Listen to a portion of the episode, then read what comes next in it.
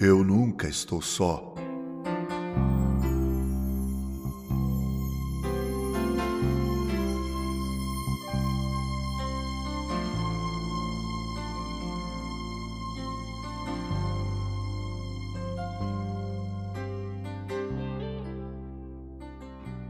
Moisés foi chamado por Deus para libertar o povo de Israel do cativeiro egípcio. Imagine você o drama de consciência desse homem. Ele havia sido criado como neto do Faraó e agora teria que voltar para o Egito, de onde tinha fugido, para tirar de lá a mão de obra mais barata que já se viu na história da humanidade, os escravos israelitas. Era Moisés contra o grande Egito. Que tarefa! Alguém já disse o seguinte: eu e Deus somos a maioria. Bem, pensando na história de Moisés, parece que isso é verdade. Moisés voltou ao Egito e, sob o poder de Deus, libertou Israel do seu humilhante cativeiro. Jesus veio ao mundo para libertar os eleitos de Deus de seu humilhante cativeiro.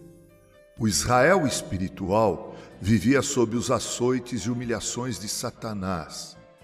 Jesus veio no ápice dos tempos e, assim como Moisés, sob o poder de Deus o Pai, Jesus cumpriu sua missão e libertou todos os escolhidos de Deus das amarras do diabo e de uma vida marcada pela mediocridade.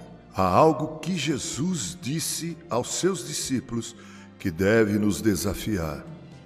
Disse ele: Eis que vem a hora e já é chegada, em que sereis dispersos, cada um para a sua casa, e me deixareis só. Contudo, não estou só, porque o Pai está comigo. Estas coisas vos tenho dito, para que tenhais paz em mim.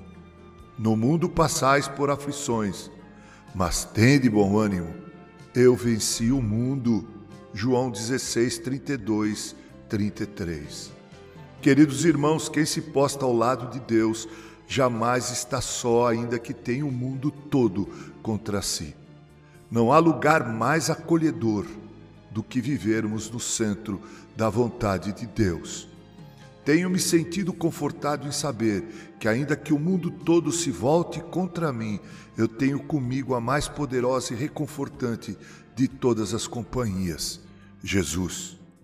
Eu nunca estou só era assim que eu me sentia na UTI daquele hospital, longe de minha amada, longe de meus filhos e netos, de meus irmãos em Cristo. Eu ainda encontrava alento e forças para viver, pois sabia que Ele estava comigo. Eu estava entre pessoas que eu não conhecia, sob os cuidados de pessoas estranhas para mim, mas mesmo assim eu encontrava conforto e esperança. Sim, amados, Nunca estamos sozinhos. Deus não nos abandona, ainda que vivamos em período de dor e cativeiro. Ah, o cristão nunca está só. Com carinho, Reverendo Mauro Sérgio Aiello, cortesia, Cordial Editora, Música, Literatura e Podcasts.